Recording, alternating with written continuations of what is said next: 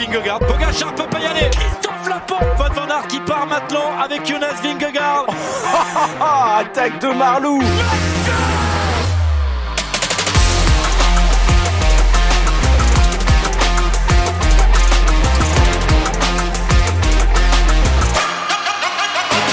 Bonjour, bonjour à toutes et à tous. Fini les vacances, c'est reparti pour euh, une nouvelle euh, une nouvelle partie de saison pour Vélo Podcast. Les champions du monde viennent de se terminer, on va les débriefer ensemble et forcément avec moi François Pierre Noël. Salut FP. Salut Guillaume, salut à toutes et à tous. Bon, on s'est pris quelques jours de repos après les Tours de France, on en a profité, on a un petit peu bronzé et on a regardé les mondiaux. T'en as pensé quoi toi de ces, de ces mondiaux unifiés donc à, à Glasgow en Écosse? Alors moi je suis peut-être un des rares, mais je sais qu'ils sont assez critiqués, mais moi je suis assez, on va dire, euh, curieux au départ quand tu vois ces mondiaux de cyclisme avec un peu tout en mélangé. Au final c'est assez intéressant, ça fait un peu les Olympiques du cyclisme, donc c'est assez stylé je trouve, parce qu'en fait tu t'ennuies jamais, t'as toujours quelque chose à regarder, euh, et puis des choses dont t'as pas forcément l'habitude, et c'est là où je trouve c'est hyper intéressant parce que euh, pour avoir fait dans notre dans ici en, à Fribourg en Suisse là où je suis un reportage avec un, un coureur de handisport il me disait c'est ça l'occasion aussi de mettre en lumière des coureurs bah, qu'on met jamais en lumière en fait. C'est un peu l'esprit olympique je trouve qu'on retrouve là dans ces mondiaux de cyclisme. Et moi je trouve que c'est réussi. Je sais pas ce que t'en penses toi. Bah, je trouve que c'est très réussi. Et euh, j'aime beaucoup cette idée que toutes les que toutes les disciplines du cyclisme se retrouvent une fois dans l'année. Euh, c'est censé se dérouler tous les quatre ans. Euh, l'année euh, euh, pré-olympique, dans l'année pré-olympique. Et au final, je, ben, j'ai déjà envie de les revoir l'année prochaine. Euh, bon, alors après, il y aura les Jeux Olympiques. Il y aura les JO, ouais. Donc ça va être, ça va être compliqué. Euh, mais on va dire dans deux ans. En tout cas, euh, je sais que normalement, les prochains championnats du monde unifiés, ben, ce sera dans quatre ans, ce sera en 2027 et, et ce sera en France, en Haute-Savoie. donc, non, je suis, je suis satisfait parce que, en fait, Enfin, je suis satisfait. En tout cas, j'aime beaucoup ce principe, ce concept, parce que c'est vrai que tu parles d'un peu du retour à l'olympisme, mais à la sauce cyclisme. Mais en même temps, alors, sauf pour euh, la discipline reine qui est la route, mais pour les autres sports, je trouve que pour le BMX, pour euh, le VTT, ça permet de les mettre en valeur. Ça permet de plus les mettre en valeur parce que je pense que tu vois des championnats du monde de BMX ou de VTT par exemple, on n'en aurait pas autant parlé, on, l'aurait pas autant vu. Euh, la piste, ça va, c'est plutôt bien euh, diffusé quand même. Donc ça, en France, ça, oui, En France, c'est clair. Ouais. voilà, en France, oui, euh, mais peut-être que dans le monde entier, ben, je sais pas, mais ça a peut-être permis aussi d'avoir justement ben, la journée, t'avais la route et le soir, le soir un peu, t'avais la piste. non, je trouve que le concept est, pas mal. Et bon, après, en ce qui concerne l'Écosse en elle-même, là, c'est vrai que là, t'as vu tout l'Écosse, hein, notamment dans la ah sur route, où on a vu des manifestants se comment dire se coller au bitume visiblement hein, se coller au bitume comment dire se ah mince euh, bah, se fondre dans le bitume. Je sais pas se plâtrer dans le bitume bon après ça c'est un défi pour le cyclisme de demain hein, je trouve moi ça aussi parce que euh, que tu sois pour ou contre les revendications euh, peu importe mais euh, moi je trouve je parle en termes de dangerosité aussi parce que mine de rien alors voilà peu importe tu manifestes pourquoi mais moi je trouve qu'il faut faire aussi attention parce que imagine une course un peu moins bien organisée qu'un Tour de France qu'une Vuelta que des championnats du monde, euh, tu sais, une course où bah voilà où les gars font pas gaffe, euh, ça peut vite tourner au drame. Donc euh, moi c'est ça aussi qui m'inquiète un peu dans ces dans ces manifestations là quoi. Au-delà indépendamment de tout ce qui revendique hein. moi je trouve c'est ça qui est le plus dangereux Quand tu veux parler de drame, tu veux parler de quoi? Quel exemple? Bah je sais pas, je sais pas, un coureur cycliste tu vois qui fonce dedans et tu vois ça peut aller vite hein. Tu prends un vélo à 50 km/h, enfin je sais on sait pas la prochaine action. C'est en fait moi je trouve c'est au niveau sécuritaire qui est le plus dangereux. Donc je sais pas comment tu peux gérer ça, mais euh, voilà, il faut, on l'avait déjà vu sur Tour de, de France avec des manifs d'agriculteurs notamment ou des gens aussi qui s'étaient euh, tout simplement allongés sur la route. Le problème, c'est qu'une fois que la voiture ouvreuse est passée, bah, ben en fait, tu, sais pas ce que le public peut faire. Ouais, c'est ça. Là, je suis d'accord. Hein, c'est bref, on, on, peut en parler en détail. on peut en, en détail euh, après si tu veux, mais mais revenons quand même un peu à ces mondiaux. Juste faire un bilan, peut-être Guillaume rapidement, mais la France qui termine troisième nation, hein, c'est quand même pas mal. C'est rare, c'est quand même assez rare. Au JO, on voit déjà ben pas ça. Alors, euh, faut le dire. Alors, c'est sûr. Ça, c'est sûr. Euh, le, tableau des médailles, hein, c'est que la nation numéro une en cyclisme, donc c'est la Grande-Bretagne, 56 médailles en tout, dont 23 en or.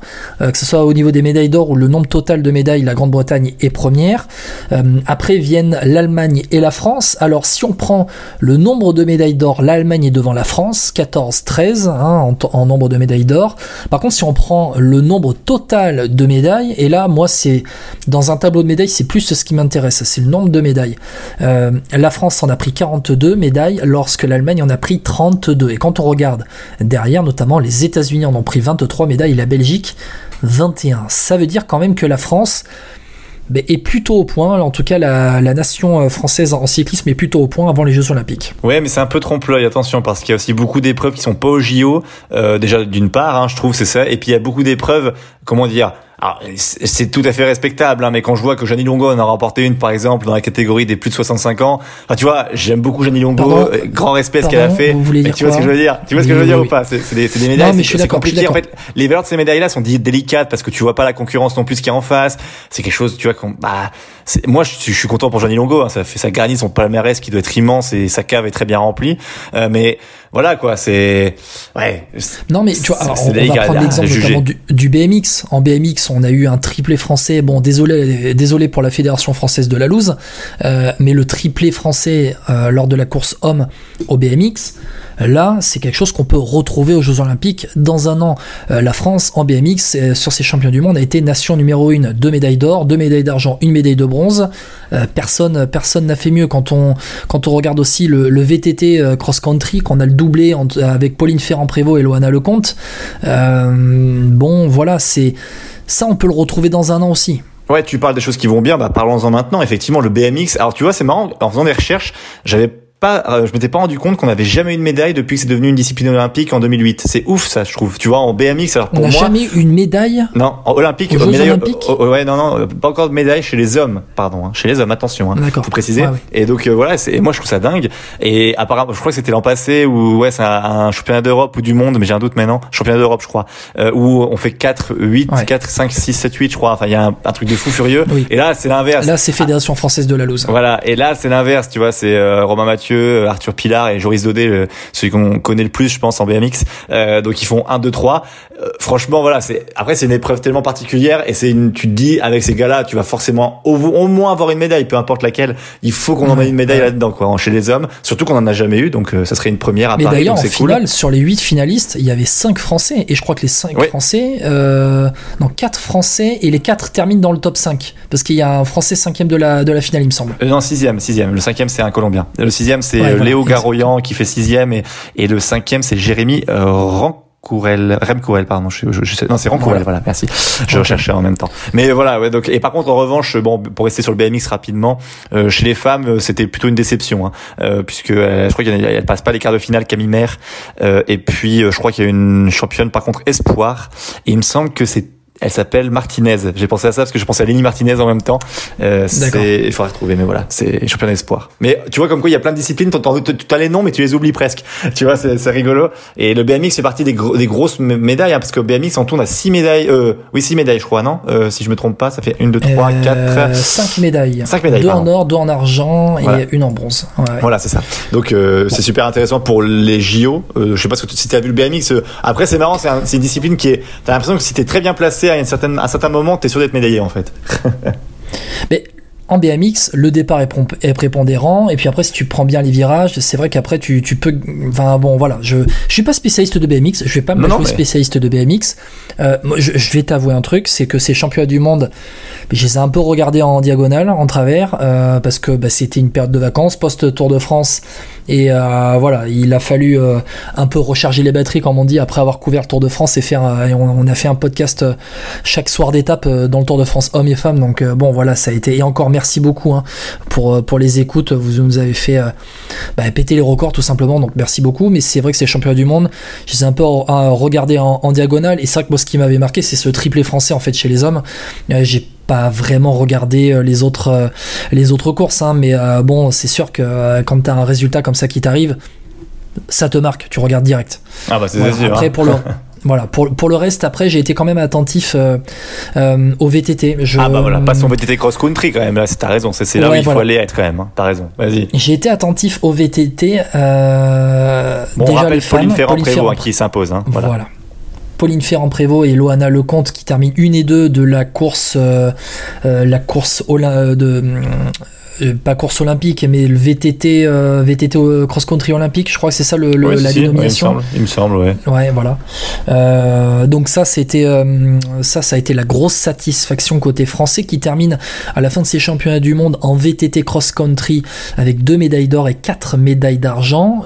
nation numéro 1 aussi en VTT.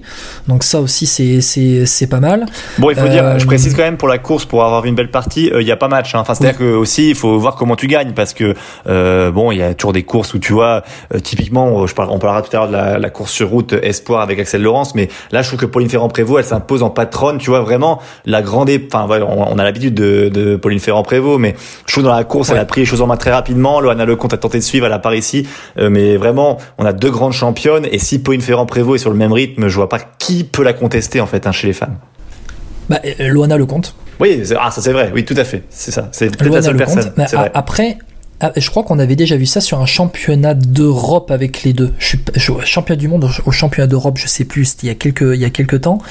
On l'avait déjà vu. Donc les deux s'affirment vraiment comme de grandes, grandes chances françaises à un an des Jeux Olympiques. Je trouve ça je trouve ça vraiment, vraiment euh, encourageant. Euh, et franchement, quand on voit, quand on voit, du côté euh, des autres, avec notamment le titre de vice-champion du monde d'espoir de Adrien Boachi, là aussi, on voit une génération qui, monte. Un Victor Koretsky qui fait vice-champion du monde en short track qui a pas vraiment brillé sur euh, euh, la course euh, la course cross country où il termine quatrième au, pied du podium. Et quand je, veux dire qu'il a pas vraiment brillé, c'est qu'il a pas terminé sur le podium, hein, mais il termine quatrième quand même lors de la course olympique homme. D'ailleurs, je voudrais faire une parenthèse tout de suite. Je, je voudrais savoir ce que tu en penses le fait d'avoir changé les grilles de départ par rapport au quota UCI route notamment en, oh permettant à Pitcock, à Sagan, à Van Der Poel de commencer bien plus haut dans la hiérarchie de la grille de départ. En fait, bon, pour expliquer aux auditeurs et aux auditrices qui ne connaissent pas trop le, le dossier, qui ne s'y connaissent pas trop en, VTT, euh, c'est-à-dire que euh, en VTT, sur une grille de départ, c'est un peu comme en cyclocross, un peu comme euh, un Grand Prix de Formule 1, ou plutôt, ouais, on va comparer à ça.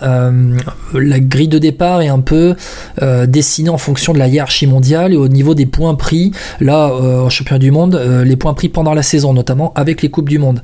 Étant donné que Tom Pitcock, qui est l'un des meilleurs crossman et l'un des meilleurs coureurs de VTT au monde, a plutôt fait de la route. Tom Pitcock, qui a d'ailleurs été champion du monde, et eh bien ses points pris sur la route lui a permis de monter, de démarrer plus haut, donc sur la grille de départ, tout comme Peter Sagan et comme Mathieu Van Der Poel, qui eux auraient dû démarrer très très très loin en fond de grille vu, vu qu'ils n'avaient pas fait de VTT.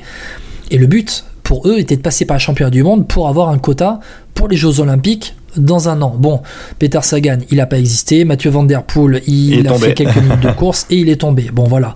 Mais Tom Pitcock, le fait de démarrer plus haut, eh bien, ça lui a permis de fournir moins d'efforts pour remonter tout le peloton et ensuite glaner ce titre de champion du monde. Toi, t'en penses quoi, FP Moi, je trouve ça dégueulasse. Alors oui, c'est dégueulasse. Alors après, il y a deux choses. Moi, je pense que Tom Pitcock était vraiment très très fort quand même euh, ce jour-là. Il est impressionnant malgré tout oui, je pense que bah, c'est forcé, oui, à ce niveau, quand tu pars plus euh, plus près, bah, ça t'avantage forcément, même pour quelqu'un comme Todd Pidcock. Euh, en plus, enfin, tu vois, si on se dit qu'il aurait eu plus de difficultés à remonter, euh, parce qu'il faut aussi, euh, voilà, doubler les autres coureurs. Hein, c'est ça aussi la difficulté. En fait, c'est pour ça que quand tu pars de plus loin, c'est toujours difficile, parce qu'au départ, eh ben, il faut remonter doucement jusqu'au premier, aux premières places. Après, est-ce qu'il aurait pas remonté Victor Koreski? On saura jamais. Sur le principe, je trouve ça dégueulasse aussi, parce qu'en fait, t'as pas le droit de changer les règles en cours de route comme ça. Euh, soit tu le dis au début de saison, soit tu le dis euh, lors d'une assemblée, etc. Là, t'avais l'impression que l'UCI était un peu plus dans l'image. Tu vois, dire ah bah ouais, on a quand même Van Der Poel, Sagan, euh, Pitcock. Ah, on peut pas les mettre trop loin derrière quand même. Hein. Puis bon, et c'est quand même des stars. Je trouve que l'image a Mais c'est surtout que c'était changé la veille. La veille, oui, c'est tout à fait ça. Mais d'ailleurs, il y a même eu un communiqué hein, de la part de plusieurs euh, coureurs, euh, donc pas Van Pitcock, mais les concurrents euh, qui eux font toute la saison en VTT, qui s'en plaignaient justement.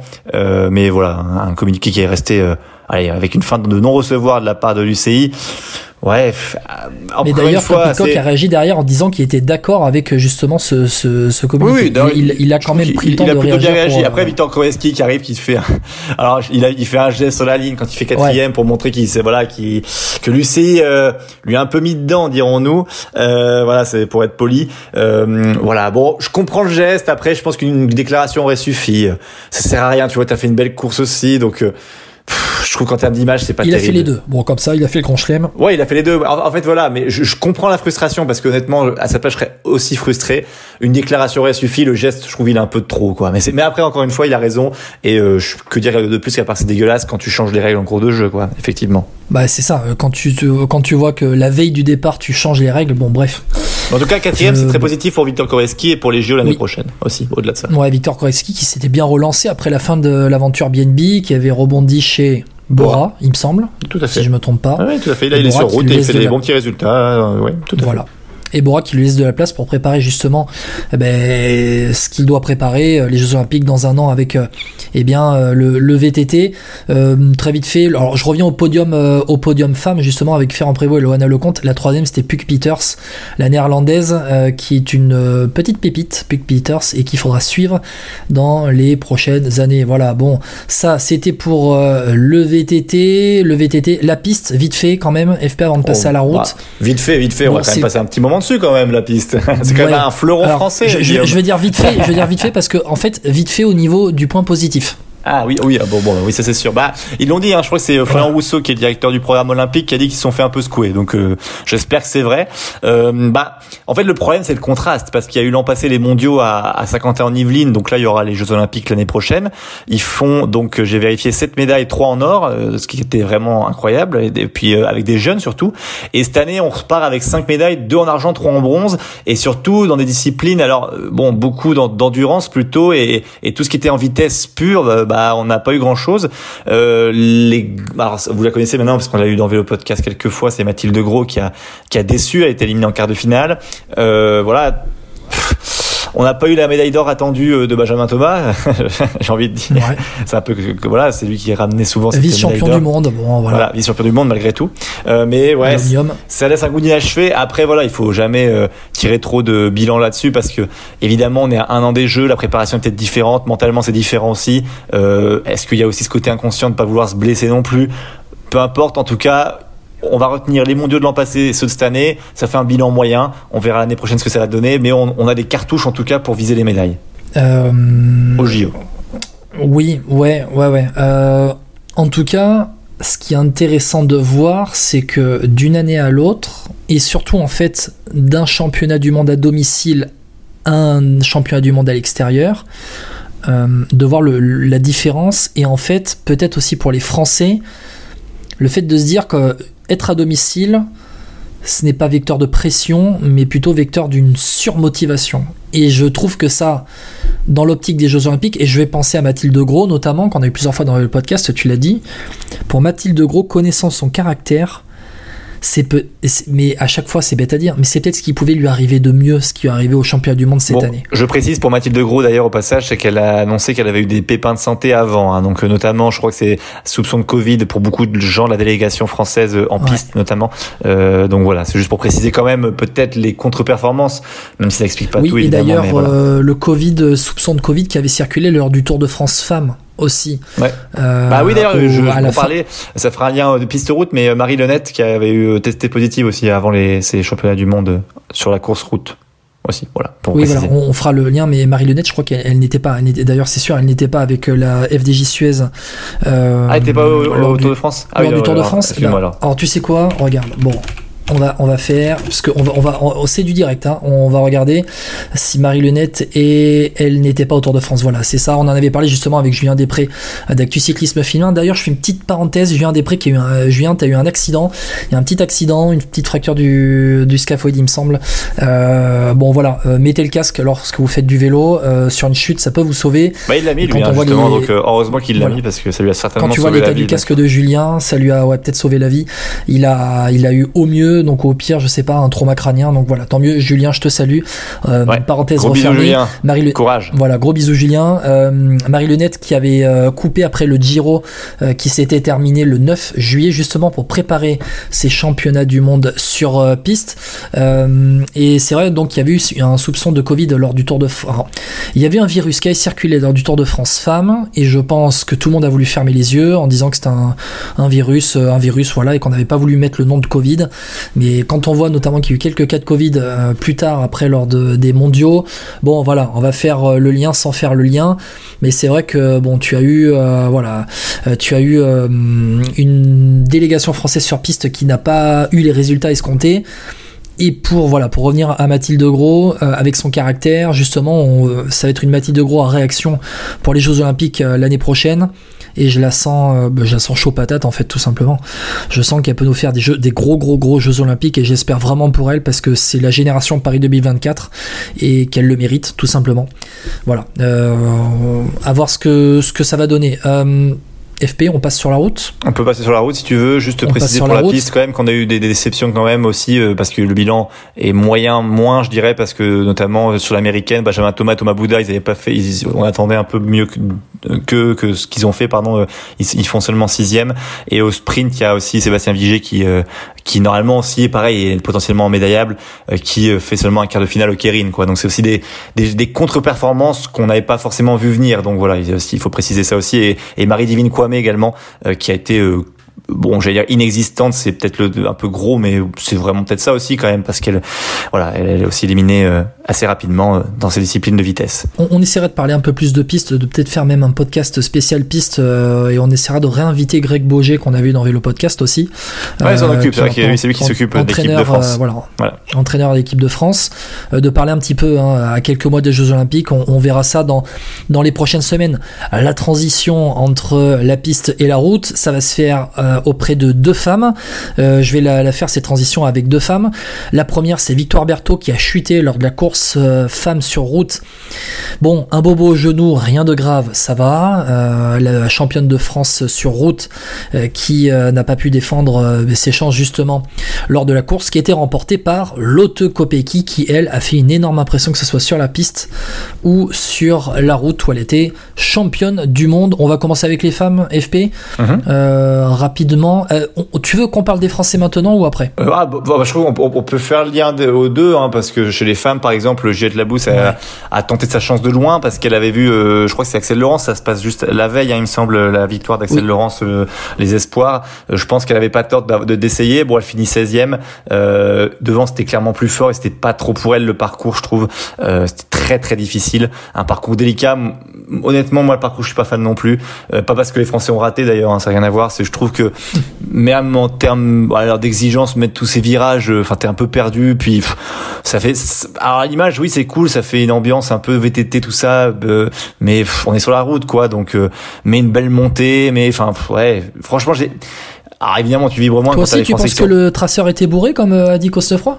Alors ça, je sais pas, Je crois mais. que c'est Costefroy qui l'a dit. En, en tout cas, je veux dire, c'était assez étrange comme euh, sensation quand tu voyais cette course. Euh, après, ce qui était intéressant, c'était juste de voir que bah, quand tu perdais 5 mètres, c'était, il fallait faire un effort énorme pour rattraper le coup. Ouais. Euh, on l'a vu même chez les femmes aussi. Donc euh, ouais, ouais, bah moi je vais faire les liens entre les deux, quoi. C'est que euh, c'était un, vraiment un parcours pour elle, et puis elle a été admirable, hein, surtout tout le long de la course. Euh, et franchement, ouais, c'est ultra mérité que qu'elle remporte cette course. Et puis, euh, non, franchement, ouais, moi j'ai sur la course femme, il y dans avait une forme de dingue aussi. Ouais, c'est ça dans aussi, une puis forme de dingue. Elle sortait d'un Tour de France monumental en prenant la deuxième place du Tour de France. C'est la- la Wout van Aert, avec euh, une fait- performance féminin. exceptionnelle dans le Tourmalet. c'est ça, la Wout van Aert féminin. Mais sauf, alors tu vois, on, tu- on- on va comparer avec Wout van Aert. On en parlera peut-être euh, tout à l'heure de Wout van Aert. Mais il va falloir que Wout van Aert, il change un peu sa manière de courir, qu'il s'inspire bah, peut-être d'une Kopecky, euh, parce que parce que Wout van Aert, il, il termine. Mais en fait, il sait plus gagner, j'ai l'impression. Et c'est terrible pour lui. Mm. On en parlera tout à l'heure, mais je trouve pour Wout van Aert, c'est terrible ce qui lui arrive en ce moment. Ouais, c'est vrai, c'est vrai. cette année notamment.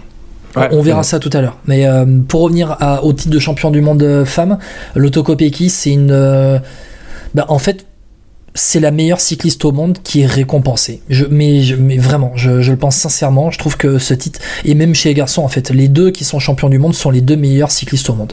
Oui, c'est ça, c'est Ils juste. sont hein, complets. C'est assez mérité. elle est complète, elle est sur piste, euh, elle est championne du monde sur piste aussi. Euh, elle va sur la route, elle est championne du monde sur route.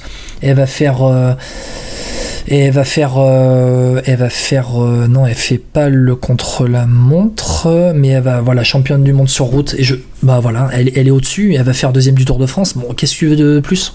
Ah oui, non, je, suis, plus, euh, je suis d'accord avec toi. Euh, c'est c'est mérité. Et puis, euh, honnêtement, euh, la Belgique aussi avait une sacrée équipe, hein, donc c'était aussi euh, intéressant de voir. Puis Kopecky, ouais. En fait, tout s'est bien passé pour les pour la Belgique chez les femmes et tout comme pour les Pays-Bas chez les hommes, c'est que elles étaient ils et elles étaient favorites euh, et elles ont respecté leur rang et leur statut et au final ce parcours était tellement destiné au plus fort je trouve au coup de pédale celui qui était bah, bref le, le plus fort physiquement que t'avais peu de surprises au final parce que malgré tout Mais c'était à part, à part sur une, à part sur une chute, à part sur une chute, tu pouvais pas perdre ce mondial quand t'étais vraiment le plus fort. Tu vois, il y a des courses quand t'es le plus malin, tu passes. Là, en l'occurrence, ça marchait pas quoi. Et, et encore, même avec une chute, Van Der Poel a gagné. Bon, bref. Ouais, il, Euh, glisse sur, il glisse sur un bidon. non? Ah non, c'est pas lui, c'est je confonds avec Bettiol. Pardon. Non, ouais, c'est Bétiol qui glisse sur un bidon, qui ne tombe pas, qui se rattrape. Euh, non, mais pour revenir à, à, à Kopecky, elle s'impose d'ailleurs devant demi Vollering. Donc là, alors c'est pas la même nation, mais c'est la même équipe hein, avec la SD Works, double SD Works au championnat du monde. On inverse les, les places euh, du Tour de France. Et le podium, troisième, complété par Cécile Utrup-Ludwig, en larmes après l'arrivée, qui avait, on va le dire, quand même plutôt raté son Tour de France. Euh, en tout cas qui termine septième du Tour de France, mais je pense et Stéphane Delcourt euh, espérait beaucoup mieux. Euh, deux podiums pour la FDJ Suez, puisqu'en contre-la-montre, on a Grace Brown qui prend la deuxième place à 6 secondes seulement de Chloé Deigert. Podium complété par Christina Schweinberger, l'Autrichienne, que j'avais d'ailleurs filmé à l'arrivée du contre-la-montre euh, à Pau avec une bière à la main pour euh, fêter la fin du, du Tour de France. Parenthèse refermée. Euh, la FDJ Suez, bon, c'est pas mal d'avoir quand même deux filles sur le podium des, des mondiaux, quoi. Ouais, c'est assez clair, mais franchement, après, on voit le travail de Stéphane Delcourt, euh, ce qui a été fait dans la à la FDJ. Après, Ludwig, c'est vrai que c'est un peu frustrant pour elle parce que elle, elle fait partie des, cyclistes qui sont très malines. Et euh, comme je te disais, je trouve qu'elle était physiquement peut-être moins forte que les deux devant, mais elle a été suffisamment maline pour avoir le podium parce que je suis pas sûr que ce soit la plus forte parmi euh, celles qui sont derrière elle, notamment. Ouais, t'as eu notamment une Marlène Reusser, hein, là encore Par une, exemple, une SD voilà. Works, Notamment. et qui fait quatrième pour la Suisse, euh, derrière euh, avec euh, derrière ce groupe, hein, Vollering, euh, Utrup Ludwig, la première française, que ça soit dans la course en ligne ou au contre-la-montre, c'est Juliette Labouste, on a parlé 16e dans la course en ligne, et qui fait cinquième du contre-la-montre, Oui, ça c'est c'est une vrai. énorme performance, et ça, moi franchement, je le dis, pour moi Juliette Labouste en contre-la-montre, c'est une chance de médaille française dans un an. Alors certainement une chance de médaille française effectivement, mais même pour la suite de sa carrière au Tour de France, ça peut être intéressant. Au moment où on va dire celles qui seront qui sont toujours devant, bah, auront un petit coup de moins bien. Euh, Juliette Labousse peut euh, tirer son épingle du jeu, donc euh, positif dans tous les sens du terme. Ouais, ça c'est clair. Ouais, ouais. Mais d'ailleurs, bon, on en avait parlé avec Julien à la fin du Tour de France Femmes, mais Juliette Labousse, euh, si elle craque pas, si elle a pas son craquage à, à la première, étape, Ouais, c'est vrai que euh, c'est podium. Hein. elle est sur le podium. Ouais, c'est sûr. Et elle est Non, sur le podium, Juliette Labousse. Donc voilà, elle est proche, mais c'est vrai que c'est très encourageant ce qui s'est passé dans ces championnats du monde avec euh, ben, Cédric Carbol qui fait 13e, euh, qui fait 13e aussi au contre-la-montre et qui peut-être avec une préparation, euh, euh, une meilleure préparation, je pense qu'elle a, a laissé beaucoup de cartouches sur le Tour de France à vouloir conquérir le maillot blanc. Carbol peut rentrer dans le top 10 aux Jeux Olympiques dans un an sur contre-la-montre. La championne de France du, du contre-la-montre et termine 13e à, à 2,36 euh, de Chloé Daigert et à une 13 de Juliette Labousse. Voilà, bon, euh, c'est plutôt pas mal. Labousse qui termine à 10 secondes du podium de Schweinberger avec Anna Anderson 4 pour la Grande-Bretagne.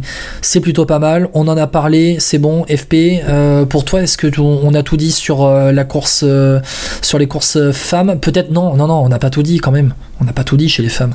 Le titre?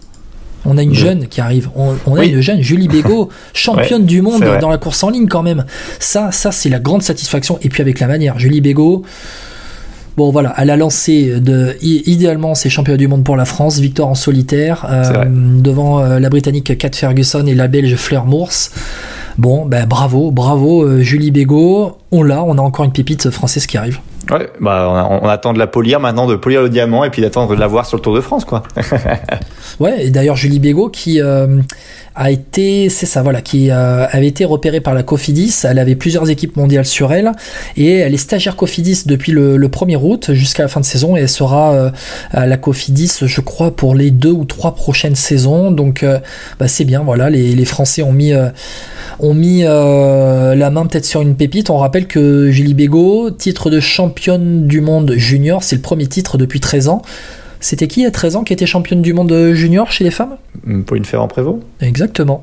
Ah, Pauline Ferrand-Prévôt, voilà, qui euh, eh bien, euh, avait été championne du monde junior, ça c'est positif. Euh, dire aussi que Cédric Carball, son titre, enfin en tout cas sa place sur le chrono, lui a permis aussi d'être vice-championne du monde chez les espoirs, chez moins de 23 ans, à 8 secondes de Niedermayer. Là aussi, une pépite allemande à suivre.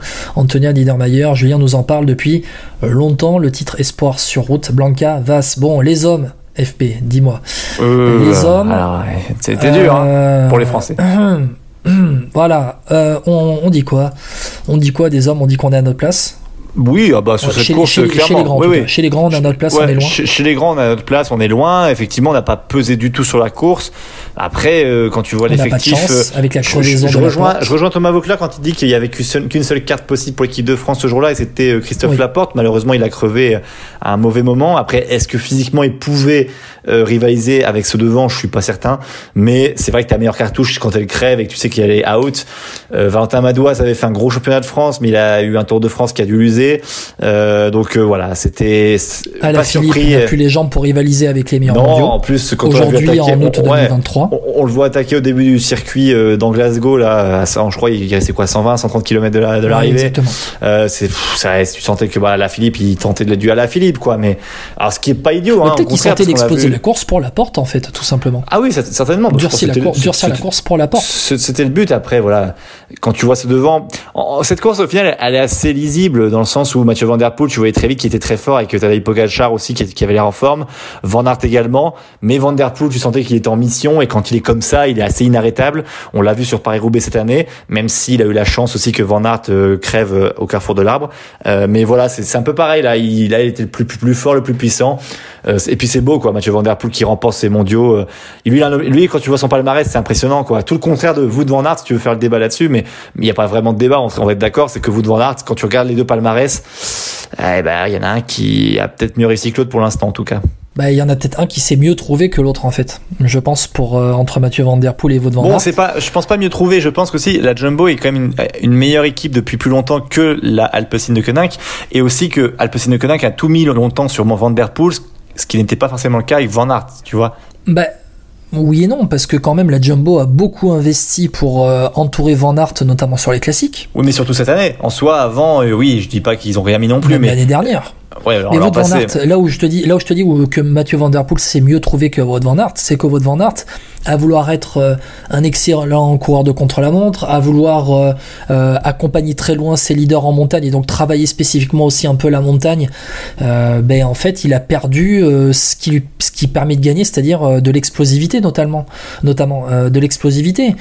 Et Wout Van Aert, j'ai quand même l'impression qu'aujourd'hui, plus les courses sont dures et longues, plus les courses sont difficiles dans la durée, dans le temps, quand on passe les 6 heures, 7 heures de course, j'ai l'impression que votre Van Aert, euh, il a pas ce truc supplémentaire pour euh, jouer la gagne. Ouais, c'est vrai. Et ça m'embête beaucoup parce que je, pour moi, je mets Mathieu Van Der Poel et Wout Van Aert à un niveau tellement haut dans le kiff, de, dans le kiff au niveau de, du profil de coureur. Je les adore, je les adore, tous les deux, je les adore. Euh, mais regarde dans des profils différents. Euh, Wout Van Aert n'a pas réussi à suivre Mathieu Van Der Poel lors de la course en ligne au mois d'août. Et lors de l'arrivée des championnats du monde de cyclocross, euh, je crois que c'était en janvier, février, février, janvier, je sais plus, fin janvier peut-être, euh, Mathieu Van Der Poel explose votre Van Aert sur l'explosivité. Ouais, c'est vrai. Euh, donc. je suis, je, suis un peu dubitatif pour Wout van Aert. Je sais pas comment être, comment peut être la suite de sa carrière. Euh, mais euh, on voyait peut-être en lui un possible vainqueur de tour euh, s'il se met à, grimper, vu le travail qu'il avait fait pour Jonas Vingegaard, mais peut-être que le Tour de France de l'année dernière mêlé à celui de cette année, peut-être que le fait de tout miser sur Vingegaard a même sacrifié, trop sacrifié Wout van et ses chances de victoire potentielle sur certaines étapes. Peut-être que Wout van Aert va se dire à un moment donné, euh, bon, vous êtes bien gentil, euh, mais moi j'ai aussi envie de jouer à ma carte. Les années passent, euh, je suis plus le jeune premier qui arrive, tout comme l'était Mathieu Van Der Poel il y a quelques temps, on va dire la période avant Covid, où les deux étaient vus comme les deux jeunes qui arrivaient du cyclocross à, à la route. Il y avait une sorte d'effet de mode. Euh, Là, Wout van il va avoir 29 ans dans un mois. Bon, il a qu'un seul Milan sans Remo en poche au niveau des monuments. Ouais, c'est. Mais après, il a beaucoup de places d'honneur aussi. Hein. C'est ça aussi qui est frustrant pour lui parce que mine de Mais rien, oui. il a. Mais on a- retient quoi? Ah, je suis d'accord, on retient la victoire, mais bon, on retiendra quand même que devant Art les émotions qu'il nous aura procurées. Après, on n'est pas là à sa retraite. Mais je suis d'accord avec toi, le temps passe vite. Ouais, mais aujourd'hui, tu fais, le, tu, tu fais le débat aujourd'hui, FP, entre Wout van Aert et Mathieu Van Der Poel. Qui te fait le plus kiffer? Non, mais, oh, oh, c'est- ben, Moi, c'est c'est Mathieu Van Der Poel. Ouais, mais c'est les deux. gagne, il a du panache, ouais, mais, ouais, ouais, régulièrement, euh, comment dire, les, les deux coureurs s'affrontent. Donc en fait, pour moi, ils participent tous les deux au spectacle. Alors oui, Van Der Poel gagne plus pour l'instant. Moi, j'ai l'avantage de, de, tu vois, de suivre les, leurs courses en direct. Mais c'est vrai que dans 10 ans, 15 ans, euh, celui qui regardera un peu dans le rétro, même nous, on se dira, ah oui, c'est vrai que Van Der Poel était impressionnant. Et on se Et rappellera tu des diras de Van- Aert qu'il est le Qui- poulidor de, de Van Der Poel. Alors pour l'instant, c'est le cas, effectivement. On va attendre de voir encore les Mais- prochaines et- années, parce que c'est pas fini. Parce qu'un coureur de ce style, souvent, euh, il peut durer jusqu'à encore 35, 36 ans, quoi. En tout cas, Bien je sûr. pense. Mais je te dis ça en mettant Wout Van Aert à un niveau tellement haut, moi, dans, dans, dans mon échelle du kiff. Euh, j'y mets du Van Der Poel, j'y mets du Alaphilippe, j'y mets du, euh, j'y mets du Van Aert, euh, j'y mets du Pogacar, des gars qui ont du punch, des gars qui ont du caractère sur le vélo, des gars qui se donnent. Euh, je, euh, voilà, j'aime profondément ces, ce genre de coureurs qui peuvent être présents euh, tout le temps, tout simplement, on va dire de janvier à octobre. On va dire de décembre à octobre, puisqu'il y a aussi le, le cyclocross. Je, voilà, je trouve qu'il y a. Je, trouve que pour Wout van Aert, il y a peut-être une remise en question à, faire euh, cet hiver, euh, savoir ce qu'il veut, euh, savoir ce que veut faire aussi la Jumbo Visma, qui va bientôt changer de, sponsor titre. Peut-être que ça va changer aussi les plans au niveau des, de l'image de marque suivant le, sponsor qu'ils veulent mettre en avant. Je, je, sais pas. Il y, a, il y a une remise en question bah, pour Wout van Aert qui arrive et qui doit être urgente parce que les années passent, comme je t'ai dit tout à l'heure, et que il- à mon avis, il reste plus, plus longtemps au très très haut niveau. Il reste plus trop longtemps au très très haut niveau. On l'a vu avec Alaphilippe, ça peut très vite basculer. Il est Ouais, pas vrai. Alaphilippe, hein. Non, c'est vrai, vrai. regarde, il y a 2-3 ans, Bon, d'écart entre les il deux. a eu une grosse chute aussi, hein, donc euh, effectivement, ça, ça joue Il aussi y a plusieurs grosses chutes.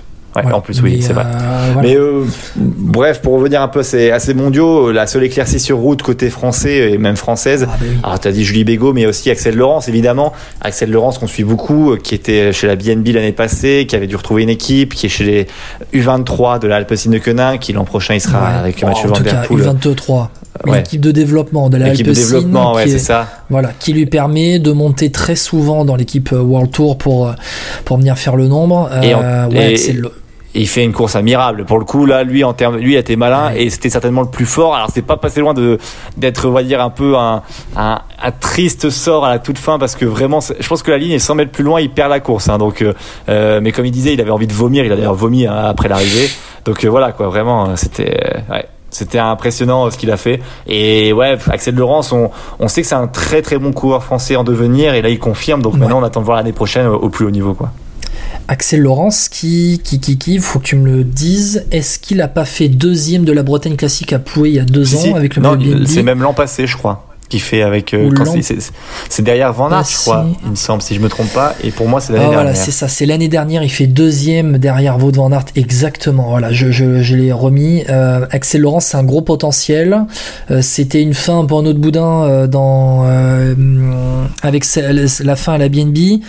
Bon, euh, je pense que si l'Alpecin de Koenig euh, l'a intégré, en tout cas dans son équipe réserve, étant donné que bon, l'effectif euh, World Tour était complet, si l'Alpecin de Koenig a, voulu, a, a cherché à le- à l'enrôler, c'est pas pour rien, c'est parce qu'il y a du potentiel, Ah oui, non, ça, il y a du gros sûr. potentiel. Et Axel Laurence, il est pas champion du monde espoir par hasard. Quand tu vois le podium derrière lui, il y a deux mecs, Antonio Morgado et Martin Sversek. C'est quand même deux mecs qui sont annoncés depuis pas mal d'années, des gros potentiels du cyclisme mondial. Mondial. Antonio Morgado, qui est un peu dans la même trempe, on va dire que, allez, si je me trompe pas, qu'un Joao Almeida, hein, c'est-à-dire un coureur de, course par étape avec un gros potentiel en, contre-la-montre, et qui sera chez UAE en plus l'année prochaine. Donc pour te dire, c'est vraiment du, c'est vraiment un Joao Almeida, un Joao Almeida bis. Martin Verzek qui lui a été recruté par euh, voilà Soudal Quickstep pour l'année prochaine et qui euh, euh, intègre l'équipe Quickstep Alpha Vinyl qui a intégré l'équipe Quickstep Alpha Vinyl l'année l'année dernière, c'est ça, et qui sera chez professionnel l'année prochaine. Donc voilà, tu as vraiment du, gros potentiel et Axel Laurence c'est vraiment un, très beau champion du monde. voilà, après on sait très bien aussi que chez les moins de 23 ans, chez les espoirs, le problème, bah, c'est qu'en fait, on a pas mal qui sont dans la course en ligne chez les grands. Oui, ah, ça c'est vrai aussi, oui, oui, oui ça c'est Donc, bon, euh, voilà, c'est euh, un titre qu'il faut prendre. Il fallait passer la ligne d'arrivée premier, il l'a pris, bravo Axel Laurence. Ça permet de saluer Tiffen Laurence qu'on avait vu au contre euh, au contre-montre final à Pau au Tour de France. La famille Laurence qui est une grande famille de vélo qui s'est remis de la fin de la BNB. Tout le monde avait souffert dans la famille Laurence, donc ça tant mieux pour eux. Mais voilà, en fait, le champion du monde espoir, il s'appelle Tadej Pogacar. Hein si on veut vraiment regarder. Euh, euh, si on veut vraiment regarder, euh, bon voilà quoi. Mais en tout cas, en tout cas voilà. Bon, c'est vrai qu'Axel Laurence, pour moi, il, il, fait la course parfaite. Il a, il est parti au bon moment. Il a eu vraiment euh, l'intuition et, et le ce côté ouais intelligent de partir au bon moment à 20 km de l'arrivée. C'était pas facile. Le parcours l'avantageait quand même malgré tout avec tous ces virages, puisque quand tu prenais quelques secondes d'avance et que tu avais les jambes pour tenir, il fallait venir te chercher pour récupérer du temps. mine de rien, il avait les jambes très lourdes au dernier kilomètre et ça, il, il fallait tenir aussi parce que on voyait sur son visage que il y avait plus rien dans le moteur, quoi. Donc euh, c'est ça aussi qui est assez beau dans le cyclisme. Et je trouve que c'était une belle course à l'ancienne, même si le parcours, je, reste néanmoins pas fan. Euh, ça lui a permis de gagner euh, ce titre-là. Moi, ça va. Moi, ça va. J'ai Ouais, j'ai pas trouvé. c'est bien. Ah. on a vu du paysage au début. Après, je trouve que ça fait très flandrien avec beaucoup beaucoup de relances. Et en fait, les relances usent. Et c'est ce qu'on demande d'un parcours de champion du monde, c'est d'user, user, user, user. Compare pas avec ça, s'il te plaît. tu, voulais faire quoi, toi, en Écosse euh, FP Tu voulais aller. Euh, tu voulais faire l'arrivée au milieu de. Au milieu des, des, prairies là-bas je, connais, euh je connais pas l'Écosse, donc je peux pas vraiment te dire, mais, mais en tout cas, notre parcours. Enfin, le côté citadin me déplaît pas, mais, mais je veux dire, fais-moi pas un circuit critérium pendant quasiment 3 heures. Quoi. Enfin, c'était beaucoup trop long. Il y a d'autres villes en Écosse. Enfin, je sais pas, t'as d'autres lieux à voir aussi. bah non, que tu, que tu finisses Il y a, Édimbourg et Glasgow, c'est évident. visiblement, oui, c'est ce qu'ils nous ont fait croire tout cas. Mais ouais, c'est un peu. Je te dis, c'est ça qui m'a frustré un petit peu. Mais après, voilà, ça reste un chemin du monde correct. Hein, je dis pas, mais bon. Ouais. Après, le, vainqueur est beau, donc on, en sort grandi de ça. voilà. Et le podium est magnifique parce que Van Der Poel, Van Aert, Pogacar au niveau du podium. Euh, c'est les meilleurs coureurs du moment. Hein, donc, euh, voilà. Bah non, pour moi, ce sont les trois meilleurs cyclistes. Je prends le profil global d'un cycliste, les trois meilleurs cyclistes au monde. Ouais, c'est ça, oui, c'est assez juste, ouais, tout à fait. Sur le podium d'un champion du monde. C'est le podium parfait. Vous avez, il n'y a pas mieux, tu peux pas faire mieux en fait, je mmh. pense. Ah, c'est tout à fait. Bon, et tu bah, regardes derrière, bon, on termine le top 10, hein, Pedersen Kung, Stuyven, Matthew Dinam, euh, l'Australien de la, de la DSM qui euh, était rescapé de l'échappée, qui termine 7ème, Skynes, Benot et Bettiol donc dans le top, euh, dans le top 10, premier français Madouas 15ème qui a quand même terminé la course à 7,53 et il y a 51 coureurs qui ont franchi la ligne d'arrivée. Je pensais qu'il y en aurait à peine une vingtaine. Au final, ils sont 51. Donc euh, voilà, avec le dernier de la course qui s'appelle Tobias Alland Johansen, le Norvégien, avec son compère Leknesund, 50e. Chez les Norvégiens, euh, rapidement, chez, pour les autres titres, euh, pépite italienne en contre-la-montre, Lorenzo Milesi, qui remporte le titre Espoir en contre-la-montre aussi. Lorenzo Milesi de l'équipe DSM qui s'impose devant la pépite belge Alex Segart de la Lotto Destiny, troisième c'est euh, un coureur qui s'appelle Amish euh, Mackenzie, qu'on salue. Hein, euh, les Amish de mes Amish sont mes Amish. chez les juniors, donc, on a deux titres décernés chez les hommes avec le contre-la-montre remporté par Oscar Chamberlain, mais qui est tout simplement dans l'équipe U19 de, de la AG2R qui est coéquipier de Léo Bizio. Léo Bizio qu'on salue d'ailleurs qui a repris la course après une fracture de la clavicule. Léo Bizio, voilà, qu'on salue. Le titre le champion du monde de, euh, en contre-la-montre homme, Chamberlain, il s'impose devant le fils de Bradley Wiggins, Ben Wiggins. Mm. Et le troisième, c'est Louis Leidert. Euh, course en ligne homme remportée par une pépite, à mon avis, dans quelques années, on va en entendre parler. C'est Albert Philipsen, Albert Witten Philipsen, qui a aussi été titré en junior en VTT cross-country. Euh, voilà, il a, il a eu deux titres dans ses championnats du monde chez les juniors, Albert Philipsen. Ça, on va en entendre parler de lui. On terminera avec ça, le contre-la-montre homme. Evenepoel, Remco ouais, qui, qui remporte Bon. face à euh, Joshua Tarling, Tarling c'est ça hein, de, de, de, non, 6 de, deuxième. hein, Troisième, Troisième, Evenepoel devant Ghana et, et Ah, Tarling. Ghana, oui, devant, Ghana, voilà, oui, Evenepoel devant Ghana, c'est logique, ce sont les deux meilleurs rollers au monde. Remco Evenepoel, Evenepoel quoi? L'alcool, c'est pas euh, cool. Euh, Remco Evenepoel, euh, champion du monde. euh, bon, c'est. Pour moi, c'est logique. Euh, Remco Ah oui, bon, gardera euh, champion du monde. euh, Ouais, et puis là, il a mis, il a, il a vraiment mis euh, très, il a mis tout le monde Ouais. très très loin. Il y a Philippe Grena qui a alors, 28 secondes si je me trompe pas. Euh, alors, le 12 deuxième. secondes. Moi, j'ai 12. j'ai Ah, 12 pardon, ah, secondes vas-y. pour Ah, Philippe Pogana. Et 28 pour Tarling par contre, j'ai 48 secondes pour Tarling. Ah, Voilà. oula, bah, je me suis complètement planté. Bon, alors 12 secondes et, 40, euh, et 48. Mais oui, oui, mais ouais, il est franchement Remco Evenepoel sur un chrono. On l'a vu cette année. hein. De toute façon, il avait pas plus fort que lui sur le cyclisme sur route Ouais. chez les professionnels. Donc, euh, bah, tellement logique, rien à dire de plus, quoi. Franchement, euh, c'est cohérent, quoi. Bon, Qui ne gagne pas, ça on l'annonce. oui, voilà, exactement. Joshua Terling, nous, on l'annonce dans Vélo Podcast depuis quelques temps. Là, il est euh, troisième de ce championnat du monde à 19 ans, à domicile. Respect aussi, Attention, hein, je veux pas dire, mais dans les prochaines années, il va Parce quand que même lui, il falloir aurait le pu surveiller aller- de près. Il aurait pu aller chez les espoirs, lui aussi, hein, parce qu'il aurait tout gagné. Lui, Oui. dans les espoirs, là, il aurait tout défoncé. Exactement. Et Joshua Terling, qui, si je me trompe pas, a été recruté par Ineos. Ineos, ouais. Si je à me trompais, ouais, c'est ça. Recruté par Ineos. On en parlera d'Ineos dans le dossier transfert euh, dans pas longtemps? Ouais, bah, euh, ouais, bah, c'est l'occasion Ouais. de vous dire qu'on reviendra la semaine prochaine, je pense, euh, pour la Vuelta. Ouais. Déjà, il y a la Vuelta et puis, et puis également pour euh, les transferts. Alors, on verra quand est-ce qu'on fait le podcast transfert exactement, mais la Vuelta, ça commence la semaine prochaine. Et vu les résultats de certains Français, bah, j'ai hâte d'en parler, Guillaume. Hein. oh, oh oui, oh oui, oh là là, j'ai tellement hâte de voir cette Vuelta, notamment avec ceux qui sont en bleu, bleu foncé. Ouais, Je-. Oh, la petite doublette là, des, des jeunes qui sont en bleu foncé là. Mmh. Alors, on, on en parle la semaine prochaine, Guillaume. Bon, allez, tu sais quoi, sur ce, on se dit au revoir. Dire que Bruno Armirail était le premier français du contre-la-montre Ah oui, c'est vrai. au championnat du monde 20e. Voilà, on aime le contre-la-montre en France. En attendant, euh, merci FP d'avoir été avec moi. C'est la fin des vacances, on va reprendre tranquillement les podcasts. Et on se retrouve ben, la semaine prochaine pour la Vuelta. Ouais, adios, euh, Guillaume. À prochaine. Pinot sur ton charente en plus. allez, ciao, ciao.